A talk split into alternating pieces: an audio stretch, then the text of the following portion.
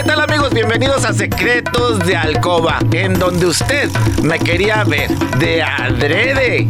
¡Tarán! Ok, bienvenidos todos aquí a Secretos de Alcoba, en donde hasta el closet tiene miedo. Y el día de hoy tenemos un tema muy polémico desde los 80s, que todo el mundo escucha la palabra VIH o SIDA y todo el mundo empieza a temblar y nadie quiere hablar sobre el tema, salen juidos como si trajeran la cola del perro, ya saben, entre las piernas, se van. Pero qué mejor de esclarecer algunas dudas y, hablar sobre el tema con estar platicando con Rubén Maza, que es director de Comac. Bienvenido, Rubén. Pues muchas gracias por la invitación, Temo. Este, me da gusto poder estar aquí contigo.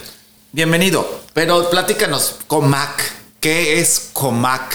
Bueno, COMAC es una organización de la sociedad civil que trabaja el tema de la salud y la educación en sexualidad, específicamente en la prevención, detención y atención, atención perdón, del VIH y otras infecciones de transmisión sexual. ¿Cómo nace? O sea, el, no el concepto, la palabra VIH, SIDA, o sea, ¿en qué año y de dónde viene? Mira, el VIH es una infección que tiene al menos registro desde 1981 que se dieron los primeros casos. ¿Verdad? En México fue en 1983 el primer caso, pero se hizo público o se reconoció más bien hasta 1987, ¿no? ¿Qué es lo que sucede? Al principio, pues este virus era muy estigmatizado o muy, eh, vaya, centrado en algún tipo de población en específico, porque en esa época, en los años 80, estamos hablando de casi más de 40 años, se le atribuía a lo que se conocía como las tres Hs, ¿no? Que eran homosexuales, ¿verdad? Personas que consumían heroína y personas que venían de Haití, a las personas que radicaban en este país, porque era donde se creía o se consideraba que estaba concentrada esta epidemia. Incluso hay una nota muy famosa que hizo el periódico New York Times hace muchos años, en la que la denominó como el cáncer rosa y desde ese entonces hasta la fecha, pues es que la infección ha sido estigmatizada, ha sido considerada como una infección negativa o mala, ¿no? Que si bien es cierto que tiene consecuencias en el tema de la salud, a 40 años pues hemos avanzado en muchas cosas y es justamente lo que vamos a, platicar contigo hoy. Eh, la idea de que, ellos en esa época tenían, eh, en esos años, era el cáncer rosa, pero porque era del tipo de la población que estábamos trabajando, o sea, de las tres Hs. Sí, pues mira, para empezar pues no se sabía qué era, no, no lo habían ni siquiera identificado al virus, o sea, no se conocía. Lo único que pasaba es que determinadas poblaciones, que son estas 3H que te digo, llegaban a los hospitales con algunos síntomas específicos y al poco tiempo fallecían. De explicación, sin, explicación. Entonces los medios de comunicación empezaron a denominarlo como eso, como un cáncer raro o como un cáncer rosa, asumiéndolo porque la mayor parte de las personas que en ese momento en Estados Unidos se vieron afectadas, pues eran hombres homosexuales. Ajá.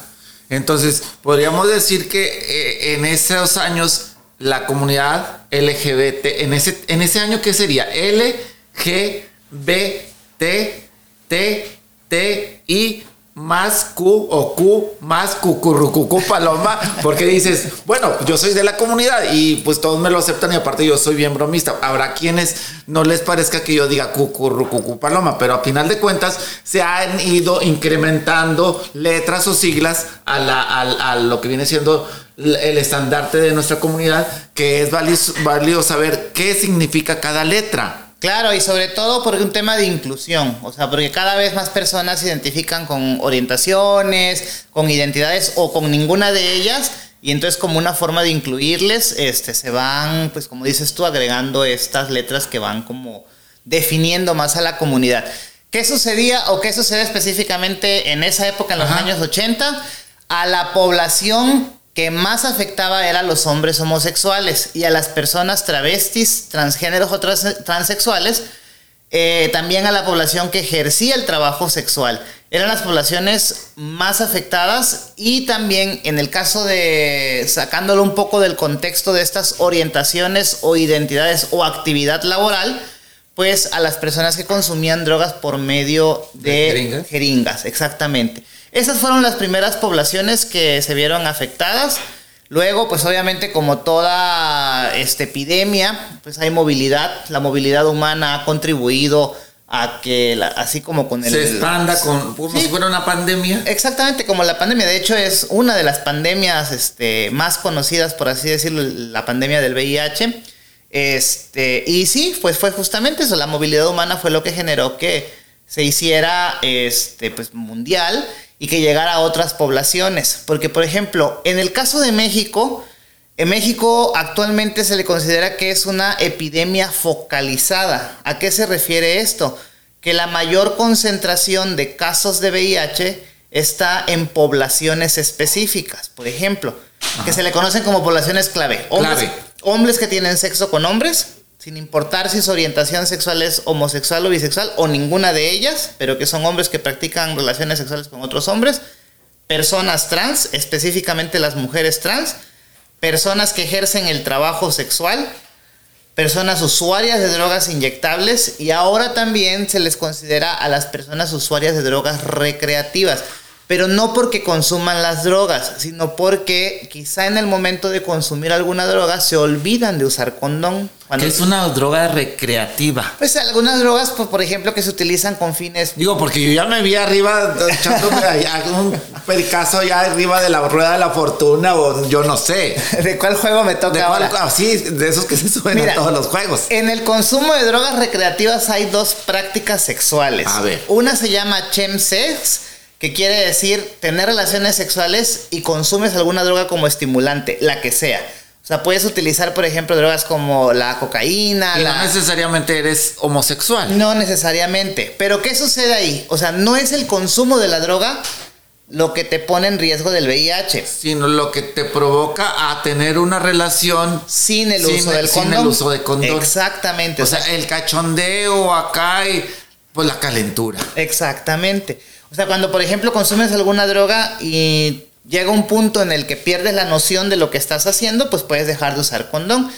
Hay otra práctica también en el tema de drogas recreativas que se llama SLAM, que es mientras estás teniendo relaciones sexuales, practicas el inyectarte alguna droga. O sea, puede ser en el, por vía cutánea, puede ser en las venas, puede ser incluso hay personas que se las inyectan en los genitales. Y prácticamente tampoco son homosexuales. No necesariamente, porque ese es el consumo de drogas, pues es una práctica que puede, que no va ligada a la orientación sexual ni la identidad de género. Ajá. Es, pues es para todas las personas. Pero como te decía, son estas poblaciones clave. Este, recapitulando, hombres que tienen sexo con hombres, personas trans, específicamente las mujeres, personas trabajadoras sexuales, personas que utilizan drogas y en algunos casos situaciones como por ejemplo mujeres, niñas o personas jóvenes que están en situación en la que pueden, por las cuestiones de vulnerabilidad, tener poco acceso a la información o poco acceso a la educación sobre sexualidad o poco acceso a los métodos de prevención. Fíjate, comentando ahorita eh, es muy interesante porque va a estar mucha gente preguntando, espérame, hombres que tienen sexo con hombres, hay que aclarar que si tienen hombre con hombre, no quiere decir que sean homosexuales, están practicando un sexo. Pues sí, o sea, al final de cuentas, mira, la orientación sexual es una atracción erótica, afectiva, sexual, ¿no? Pero hay otras situaciones que te llevan... Nada más a hacer el sexo. A tener relaciones sexuales. No, eh, es, hacer el sexo es, es la relación sexual, pero sexualmente hacer el sexo homosexual porque es entre, entre el mismo sexo. No quiere decir que seas dentro del mismo contexto homosexual. No, es que mira, es que hay personas que también pueden tener relaciones sexuales por cuestiones este, situacionales. Hablemos, por ejemplo, las personas migrantes, que a veces para eh, movilizarse o para conseguir un poco de recursos tienen relaciones con personas de su mismo sexo, pero no se identifican ni como homosexuales ni como bisexuales.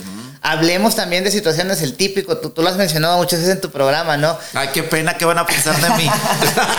de que, por ejemplo, lo que decíamos hace rato, una persona que está bajo el influjo de alguna droga recreativa. O una persona que consume alcohol sin poderlo controlar y pierde la noción y en el consumo de las copas, eh, desconoce al compadre o desconoce al amigo. Ay, mira, mira, vengas el desconocido. Entonces, este, o, este, voy, a utilizar un, dicho muy mexicano, ¿no? Que dicen que, este, aunque sea hoyo, ¿cómo es? El de... Yo me sé el de échele cascajo que se está cogiendo un pato. Me gusta, me gusta más ese que, que el, eh, no importa que el hoyo que sea de caballero, algo así. Ah, no importa el agujero, Agujero. que sea de caballero. Bueno, mira, pueden ser cuestiones situacionales. Ajá. O sea, y eso, el que tú tengas relaciones sexuales con una persona de tu mismo sexo, ¿Sexo? de tu mismo género, no te convierte en homosexual y no te convierte en bisexual. Es una práctica sexual. Incluso hay personas que durante el desarrollo de su vida, o sea, conforme se van explorando, se van- Adolescencia. exactamente, adolescencia, juventud, tienen relaciones sexuales con personas de su mismo sexo para explorar prácticas sexuales. Pero eso no los vuelve homosexuales, no los vuelve bisexuales. Si a mí alguien me dice que es heterosexual, pues es hetero- heterosexual. Si tiene relaciones sexuales con personas de su mismo género o su mismo sexo, pues... Pues es heteroflexible. bueno, es que pues, al final de cuentas el asumirte homosexual o bisexual también es una cuestión muy Propia. propia. O sea, hay- o sea, yo me asumo como una persona homosexual, este, y quizá la otra persona no, y punto. O sea, se respeta. Pues a a mí, díganme, ahí va el temo, el de memoria distraída. a ver, ahora sí, vámonos sobre la idea. ¿Qué es el VIH? El VIH es un virus. Es el virus de inmunodeficiencia humana. ¿Qué es lo que hace este virus? Necesita tres características para poderse adquirir o contraer. Primero, se necesita un fluido transmisor. No todos los fluidos transmiten el VIH. Solamente los transmiten, por ejemplo, los fluidos como el semen, O sea, el meco, ajá, el fluido vaginal, pues ese sí no sé cómo se le digan coloquialmente. la sangre, ¿verdad? Ah. Este, o lo que es este durante el embarazo, la persona que está. La lactancia. La lactancia también puede transmitir eso, decir durante el embarazo, el parto o los cuidados Ah, bueno, el, mo- el moco no, nada más es el meco. Exactamente. Ajá. Ni la saliva, ni el sudor, ni la orina, ni Nada. nada. de eso transmite el VIH. Lo siguiente que necesites es un canal de entrada. No todos los canales son de entrada. ¿A qué me refiero con un canal de entrada? Ya sé, pues yo sí te puedo decir puntillo. Digo, bueno. Bueno, justamente el tener sexo anal sin condón en el que hay intercambio de fluidos es una de las prácticas más riesgosas. Que es sangre y es semen. Exactamente, y aparte porque la mucosa anal es muy absorbente. Entonces, al depositar el fluido seminal dentro del recto, la mucosa anal lo absorbe de volada y se va al torrente sanguíneo y por eso es una de las prácticas de más alto riesgo cuando no se usa condón. Pero viene una cosa muy interesante que también tiene que ver con la- lo que te decía hace rato, que hay muchos avances tecnológicos. Ajá. Se debe tener de estos fluidos, bueno, los canales de entrada No son- que son 8 litros. no, no, ay, no, no, no, no, 40. no. No, no depende de la cantidad de. No, imagínate, 8 litros, o sea. Ya es muchísimo. Y del mismo, pues no es imposible, ¿no? Claro Tendría que que, no. ser de muchas. Mira, es. eh, los canales de entrada son la vía anal, la vía vaginal. Directamente cuando compartes agujas La- o jeringas al, este, usadas, o sea, si son nuevas no hay riesgo, pero si son usadas sí, este, son, son los canales de entradas o lo que te decía, ¿no? La, pues puede haber durante el, pa- el, el embarazo. Pero lo tercero, y que es muy importante recalcarlo, es que es la carga viral. ¿Qué es la carga viral? La cantidad de copias del virus que la persona tiene en alguno de estos fluidos o en la sangre. Porque viene una modernidad muy interesante y bien importante con el tema del VIH. No sé si lo has escuchado que dicen mucho indetectable igual a intransmisible. A ver. Cuando una persona con VIH sabe que tiene VIH, toma su tratamiento puntualmente como debe de ser, logra algo que se llama disminuir la carga viral a niveles que son indetectables y esa persona con VIH ¿Lo puede transmitir? no lo transmite. Cuando tiene la carga viral indetectable, no se transmite el VIH. Que ya ha estado medicándose y cuidándose y protegiéndose al menos de, de- de- de ya su transmisión. Incluso puede tener relaciones sexuales sin condón, compartir los fluidos con su pareja y no transmitir el VIH si su carga viral es indetectable. Que quiere decir que ya lo tiene como neutralizado. No se, mira, no se neutraliza porque el VIH no tiene una cura. Lo que quiere decir es que, mira, lo que hace el VIH es que al paso del tiempo el virus empieza a elevarse y las defensas empiezan a bajar. A bajar. Por eso, cuando la persona tiene la carga viral muy alta y las defensas muy bajas, se puede convertir en lo que se conoce como SIDA. Porque el VIH en sí no tiene síntomas. Es el virus. O sea, tú adquieres el virus, ¿verdad? ¿Qué es lo que sucede cuando la persona toma su tratamiento puntualmente?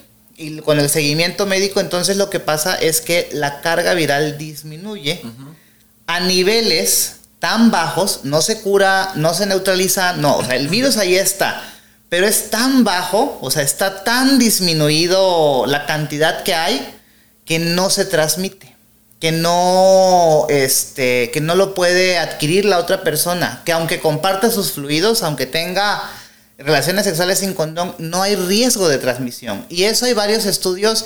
Primero se hicieron con parejas heterosexuales. En el, si no me estoy equivocado, en el 2012-2014, ya teníamos un antecedente. Las personas embarazadas, cuando saben que están embarazadas y tienen VIH, pueden tomar tratamiento y el bebé nace libre de VIH. Una persona embarazada puede tener un bebé libre de VIH, ¿verdad? Siempre y cuando Tome ese medicamento. El tratamiento, ¿verdad? Que se llama tratamiento antirretroviral. ¿Es lo mismo decir tratamiento que medicamento? Sí, es lo mismo. Sí, nomás que un tratamiento es como que se está tratando como que ya es em, el medicamento. Con horario y todo. Fíjate, mira, normalmente las personas utilizan el término medicamento para referirse a la pastilla. A la pastilla. Y tratamiento, exactamente. Y tratamiento lo usan más como todo lo que lleva, ¿no? Ir al médico, los laboratorios, acudir a las consultas y todo eso. O sea, como más, más global, ¿no? Exacto ya teníamos ese antecedente, que las personas eh, embarazadas podían tener bebés sin VIH. Se hizo el estudio con personas, parejas heterosexuales y después se hizo con parejas del mismo sexo y entonces lo que se descubrió es que efectivamente una persona que está en tratamiento, una persona que es adherente, una persona que logra disminuir la carga viral a indetectable, no transmite el VIH y el riesgo es cero. Ok, ahí estás hablando de una persona que, trae, que tiene VIH y que es indetectable y que es activa. O pasiva. Ok, para allá iba. Mucho se ha dicho de esto. Y en una, en una eh, serie que acabamos de ver, Pose, eh, planteaban ahí de que uno de los jóvenes decía de que, ¿sabes qué? A mí no me puede dar porque yo siempre he sido activo entonces, por lo regular, el, que, el contagiado o el que puede contagiar es el activo y el, el otro es el pasivo, lógicamente. Entonces, aquí, ¿qué se ha visto? O sea, esa es una creencia que se tenía. O sea, mira, si lo vemos desde el aspecto de vista biológico, si hay mm, más riesgo al ser pasivo, pasivo. por lo que te explicaba hace rato, porque recibes los fluidos y tu mucosa anal lo absorbe. Exacto. Pero aquí viene lo, interesante, ¿no? Las personas activas, pues también alrededor del pene, o sea, principalmente en el glande, hay mucosa expuesta en la parte de abajo del en glande. En mi rancho le dicen requesón. Bueno. ¡Ay, no, Sabine! ¡Tira el requesón! Eh, justamente esas partes de abajo que tú mencionas, que lo que se conoce como requesón, lo que está abajo, las partes húmedas, las partes... Eh, eso es la, la mucosa, ¿no? Y también por ahí puede, se puede adquirir el VIH, porque al final de cuentas, al momento de la penetración, pues se tienen eh, contacto con fluidos, porque pues puede al, momento de la fricción, pues se puede fisurar, aunque sea muy mínima la fisura y no sangre visiblemente, pues hay contacto con sangre al momento de la penetración. Sí. Entonces, el riesgo, mira, el riesgo tiene que ver, en el caso de las relaciones sexuales, no con cuántas parejas tengas, porque muchos también se creía eso de que entre más parejas, más riesgo. No. Tú puedes tener una pareja y no usar condón con esa pareja y hay riesgo. Puedes tener mil parejas y con todas usaste condón y entonces el riesgo es cero. En el tema sexual, el secreto no está ni si eres activo o si eres pasivo, si tienes muchas parejas, si tienes 30 novios, 15 amantes y este, dos ocasionales, no, no importa absolutamente nada de eso. No importa tu orientación sexual, no importa tu identidad de género, no importa con quién, cómo, cuándo, dónde. Lo que importa es el uso del condón. Si no usas condón, hay riesgo. Si usas condón, estás protegido.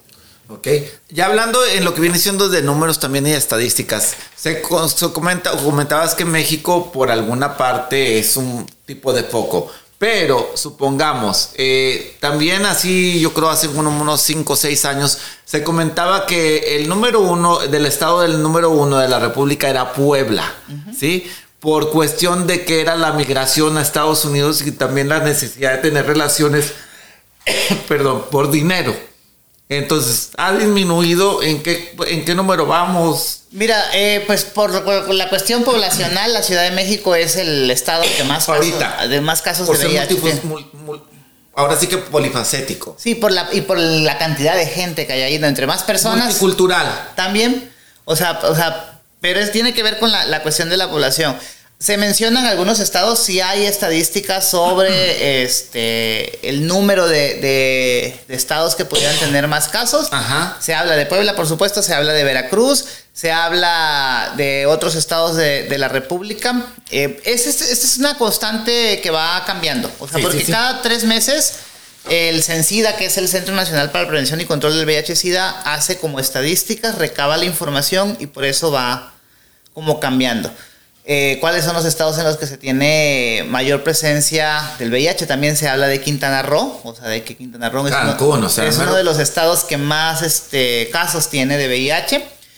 Pero aquí lo, lo, importante no es como la cuestión de dónde se ubica, ¿no? El mayor estado, porque muchas veces la gente pudiera decir eso que todo, o sea, como un ejemplo, tomando un poco lo que tú mencionabas, ay, entonces no voy a ir a tal ciudad o no voy a ir a tal lugar este, porque ahí puede haber más casos o hay más probabilidades. La gente migra y andamos viajando, esa es la verdad. Y aparte, pues, como te lo dije hace rato, ¿no? El secreto es muy simple. O sea, tú puedes estar donde tú quieras. Puedes tener relaciones sexuales con quien tú quieras y cuantas veces quieras y cuantas parejas tú quieras. Porque al final de cuentas el ejercicio de la libertad sexual es un derecho. Y tú vas a saber cómo ejerces ese derecho a tu sexualidad. Pero aquí el, el tema es que hay herramientas. Por ejemplo, está el condón si tú usas condón en tus relaciones sexuales, estás protegido. Si tú tienes relaciones sexuales con una persona que tiene VIH, porque esto es bien importante decirlo, o sea, si tú llegas a tener una pareja o una persona, un novio, una novia, y esa persona te dice, oye, ¿sabes qué tengo VIH? Si esa persona está indetectable, estás protegido, porque no hay riesgo. Y hay otros mecanismos, digo, en el país en algunas partes está disponible de manera gratuita y otras lo hacen de manera este, privada, que es algo que se llama profilaxis preexposición. La profilaxis preexposición o la PrEP es el tomar una pastilla diaria y entonces te va a prevenir de adquirir VIH o ese es cuando tú no lo tienes. Exactamente. Es carísimo, ¿no? O, eh, bueno, nada es caro para tu salud. Pues mira, no es un costo que vayas tú a una farmacia y te cueste 200, 300 No lo puedes comprar en cualquier farmacia. Por eso te digo, no, no es de que vayas a cualquier farmacia y te cueste 200, 300 pesos. No, no te, va a, no te va a costar 200, 300 pesos. Afortunadamente ya hay la versión genérica que es más económica. O sea, hay una versión cara, por así decirla, y hay una versión genérica que tiene la misma... Legalmente se puede comprar. Sí se puede comprar, necesitas receta médica, por supuesto, y necesitas seguimiento de un médico. Pero eso es, me comentas, una es cuando no lo tienes, pero si yo me quiero proteger, es protegerme con el condón o con esa pastilla. Sí, lo puedes hacer. Mira, en el país, en algunos estados está disponible de manera gratuita. En otros no. O sea, sí se proporcionan en los servicios de salud de manera gratuita. En otros lugares no, y lo que te decía, puedes adquirirlo de manera este, privada. Pero no solamente es tomarte la pastilla. Como todo proceso o como todo tratamiento, se necesita seguimiento médico. Estudios de laboratorio para ver si es viable que tú lo puedas tomar. Consumir todavía. Porque no todas las personas lo pueden consumir. No todas las personas pueden tener ese tratamiento. Y obviamente cada tres meses o cada mes, eso va a depender del médico, hay un seguimiento, ¿verdad? Para el ese tratamiento que se llama PrEP profilaxis preexposición, o sea, quiere decir que lo tomas antes de exponerte al riesgo, ¿no? Insisto, el seguimiento médico aquí es muy importante. Tú lo mencionabas, es caro si lo haces de en la, si no lo consigues de manera gratuita en los servicios de salud, porque no en todos lados está disponible y te toca ir a la farmacia a pedirlo, sí va a ser caro. Entonces, ¿Cuál es la opción que podemos tener más al alcance y que puede ser económica, que puede ser más favorable, que la consigues incluso desde 10 pesos? O sea, porque hay marcas de condones que valen 10 pesos, 20 pesos, ¿no? Entonces, es, siempre va a ser el uso del condón. O sea, creo que la mejor alternativa y la mejor opción que tenemos y la más accesible es el condón. Que no, debe, que no nos dé vergüenza ir a la tienda, que no nos dé vergüenza ir a la farmacia a comprar condones. Y todas las marcas, eso es bien importante decirlo, porque muchas veces la gente dice, ay, es que yo no uso los que me regalan en el IMSS, o los que me regalan en salubridad, o los que dan en los antros, porque esos no funcionan. Todos, absolutamente todos los condones que se venden en el país están regulados por la ley y tienen... Y están probados. Y están pues, probados. ¿Cómo los prueban? Pues sí, hay aparatos que se que prueban el producto. Exactamente, están probados y no importa la marca. Lo que importa aquí es que lo uses. Porque ese es otro detalle. Tú das aquí, y yo le pregunto a tu audiencia, ¿no? O sea, como que para que lo reflexionen de manera interna. ¿Sabes usar condón? Si se te ha roto, se te ha salido, este, le has... se te ha metido. se te ha metido o... Pues la verdad, o se, o se mete o se sale, pues, cualquiera de las dos cosas. O simple y sencillamente en el proceso de la relación sexual se rompió, entonces quiere decir que no estás usando bien el condón, que no lo sabes usar. Hay que ver tutoriales o hay que preguntar a quien sí sabe. O sea, hay que, porque es muy fácil. Pues es que le agarran la puntita y le van bajando así. No, pues hay unos que no sé, que en lugar del para que pueda rodar, lo ponen al revés. Dice, espérame, mira, así se pone, ahora le póngase. Ah. Mira, y no es, no es, por albur, pero lo, lo, voy a decir. A ver. Aunque ya sea lo que me atengo. a ver. Mira, tú agarras el condón sí. y lo ves. Sí. Del lado que parece sombrerito. Ándale. Ese no es el lado correcto. Tiene que que ser del lado que parece mamilita. por no decir chuponcito. chuponcito.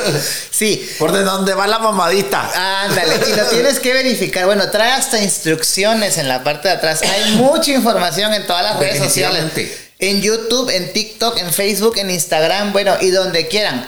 Y si dices, ¿sabes qué? Es que me da muchísima pena, me da muchísima vergüenza. Bueno, hay organizaciones de la sociedad civil como en la que yo trabajo que nos dedicamos a dar información y que tú puedes hablarnos, buscarnos y con todo gusto te vamos a asesorar. Para allá va. Ahora sí, ya para cerrar todo, con Mac, el enfoque, ¿qué hacen? ¿Dónde te podemos encontrar? ¿Y qué podemos esperar de Comac al ir con ustedes? Bueno, ¿qué pueden esperar de nosotros? Los servicios que ofrecemos son educación y salud Damos talleres, conferencias, si ustedes tienen dudas nos pueden invitar, o sea, ahorita por la pandemia lo podemos hacer virtual o presencial, siguiendo el protocolo como este, en todos lados.